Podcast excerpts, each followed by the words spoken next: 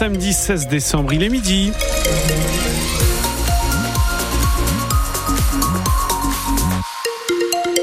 Le journal présenté par Roman Porcon. Bonjour Roman. Bonjour Bruno, bonjour à tous. Un mot sur les conditions de circulation. Tout va bien sur les routes et autoroutes de la région. La météo Un ciel couvert pour votre après-midi avec euh, de la brume également. 10 degrés prévus sur la métropole lilloise cet après-midi. 9 à Valenciennes jusqu'à 12 à 13 degrés sur la côte. Un corps a été découvert aux abords des voies SNCF à Sante dans le Nord. La police judiciaire s'est rendue sur place ce matin. La SNCF a donc interrompu le trafic des trains dès 8 heures dans les deux sens de circulation sur l'axe Lille-Béthune et Lille-Lens le temps de l'intervention des équipes spécialisées. Le trafic est revenu à la normale en fin de matinée. Une enquête est ouverte pour connaître les circonstances de la mort. À Boulogne-sur-Mer, un jeune homme a reçu un coup de couteau vers 6h30 ce matin. L'agression a eu lieu face au lycée Édouard Branly. La victime, un homme âgé de 28 ans, a reçu un coup de couteau dans le dos. Légèrement blessé, il a été euh, transporté au centre hospitalier de Boulogne. À Vimereux, les forces de l'ordre ont mis un échec ce matin, un départ de bateau de migrants qui tentait de rejoindre l'Angleterre.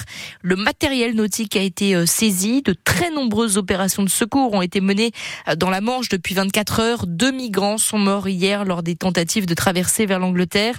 Le premier est décédé euh, dans la nuit de jeudi à vendredi après le naufrage de son embarcation au large de Grand Fort Philippe. Un autre exilé a été retrouvé là inanimé sur la plage de Sangat hier. Deux migrants seraient également portés disparus selon la préfecture maritime. 166 personnes au total ont été euh, secourues. Et comment changer l'image des EHPAD? Plus de 200 professionnels du Nord se sont réunis à Marc-en-Barol hier euh, pour répondre à cette question à l'occasion euh, des toutes premières assises de l'EHPAD de demain dans le Nord. Après les affaires de maltraitance dans les établissements d'Orpea, les scandales sanitaires dans certains établissements durant la crise du Covid-19, les professionnels du secteur veulent redorer l'image de ces lieux de vie et de soins. Leur objectif, construire un EHPAD plus humain, remettre de l'autonomie aux résidents. Mais Louise Adélaïde Boinard, cette impulsion doit être prise dès aujourd'hui. Avant d'évoquer l'EHPAD de 2050, Faustine Bro, la directrice de la Maison des Roses à Valenciennes, aimerait régler un problème, celui de la mauvaise image des EHPAD. L'affaire Orpea a fait beaucoup de tort et beaucoup de mal aux établissements. On me demandait s'il y avait bien un lit par personne, s'ils allaient bien avoir un repas, s'ils allaient avoir des protections. Et les gens n'ont plus confiance dans les EHPAD. Donc c'est pour ça aussi qu'il est primordial de les ouvrir pour montrer que bah non, c'est pas un moroir un EHPAD. Une ouverture plébiscitée à la résidence Arthur François de Fâche-Tuménil.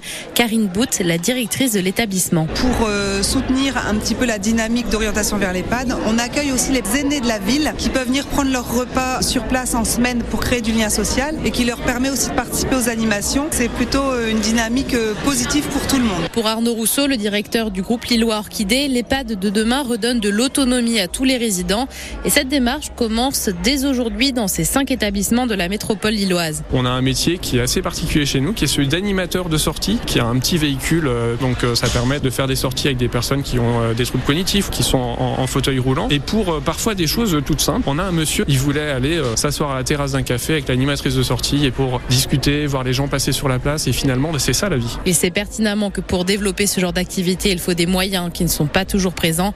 80% des EHPAD du Nord sont en déficit. Un reportage de Louise Adélaïde Boinard pour France Bleu Nord. À Béthune, aujourd'hui, opération solidarité au profit des agriculteurs inondés dans le Pas-de-Calais. Une action est menée par la FDSE et les jeunes agriculteurs du Nord-Pas-de-Calais jusqu'à 20h sur le marché de Noël de la commune. Des paysans du secteur vendent des sacs de légumes à 3 euros pièce. Les bénéfices seront reversés pour une opération de paillage et de fourrage. Le RC Lens retrouve la Ligue 1 ce soir. Quatre jours après sa qualification pour le barrage de la Ligue Europa, Lens reçoit en effet Reims au Stade Bollard ce soir pour la 16e journée de championnat. Pour ce match, Francaise sera privée de plusieurs éléments. Sotoka et Medina sont suspendus. Mendy et Gradit sont blessés. Après la victoire face à Séville en Ligue des Champions, donc mardi, les Lensois ne doivent pas tomber dans l'euphorie, selon Francaise, l'entraîneur du RCL. On a plutôt été euh, toujours performant après les matchs de Ligue des Champions jusqu'à maintenant, mais c'est vrai qu'il y avait toujours une continuité derrière. En tout cas, euh, moi, ce qui compte, c'est qu'on a deux matchs avant la trêve deux gros matchs contre deux, deux, équipes très très fortes, avec des caractéristiques différentes mais très très fortes. J'attends qu'on y mette toute l'énergie euh, nécessaire, celle qui nous reste aussi. Ça sera évidemment euh, indispensable euh, contre, contre Reims puis contre Nice pour continuer à faire des résultats comme on en fait depuis un moment. Reims, ils seront partout. D'abord, c'est une équipe qui est capable d'imposer euh, un gros, un gros pressing, une équipe qui est capable d'aller chercher fort et loin, euh, qui a des joueurs euh, talentueux dans, toutes les lignes, qui a des attaquants très très intéressants, au milieu avec de la créativité aussi. très belle équipe que, que j'apprécie de regarder.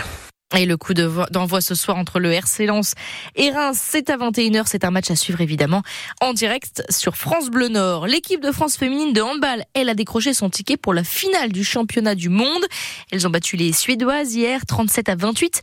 Les Bleus vont donc affronter, affronter les Norvégiennes demain pour la finale et tenter de remporter un troisième titre mondial. Miss, Nord-Pas-de-Calais espère aussi remporter la finale ce soir. Hein. Ouais, c'est la soirée Miss France. Eve Gilles va affronter 29 candidates sur un show assez millimétré au Zénith de Dijon. Le but, c'est de convaincre évidemment le jury, de convaincre Bruno, le public, quoi, finalement. Il faut que je me dépêche, je vais pas l'heure. bon, une chose est sûre, les, les, Miss ne vont pas scréper le chignon. C'est pas le style de Miss Nord-Pas-de-Calais. Je sais pas si vous avez remarqué, elle a une différence. C'est elle qui le note. Elle a les cheveux courts.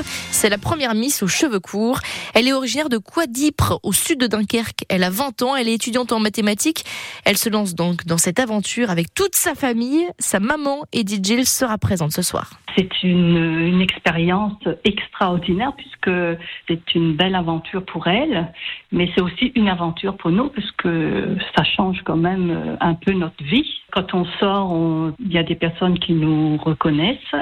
Sur les réseaux sociaux, euh, on, reçoit plein de messages et tout ça. On était avec elle quand elle a été élue Miss Erfin Copini. Donc, on l'a suivi à Liévin quand c'était l'élection Miss Nord-Pas-de-Calais. Et puis maintenant, ben, on fait l'élection Miss France. C'est tout à fait normal que des parents puissent être avec euh, leur enfant. Pour plaisanter, j'ai dit à Eve, euh, je préférerais regarder bien installée dans mon canapé. Elle était pas contente parce qu'elle me disait, ah bon, tu ne veux pas venir me, voir? Mais c'était une plaisanterie. C'était sûr que j'allais aller la voir euh, à Dijon. Et évidemment, la maman sera bien présente donc à Dijon pour suivre l'élection de Miss France. L'émission qui sera suivie aussi dans la commune de Quadipre. Un écran géant a été installé pour l'occasion dans la salle des fêtes pour permettre aux habitants qui le souhaitent de suivre euh, l'élection ensemble. Il y a entre 200 et 300 places quand même. Le concours commence à 21h. On vous dira évidemment si notre Miss Pas-de-Calais remporte l'élection.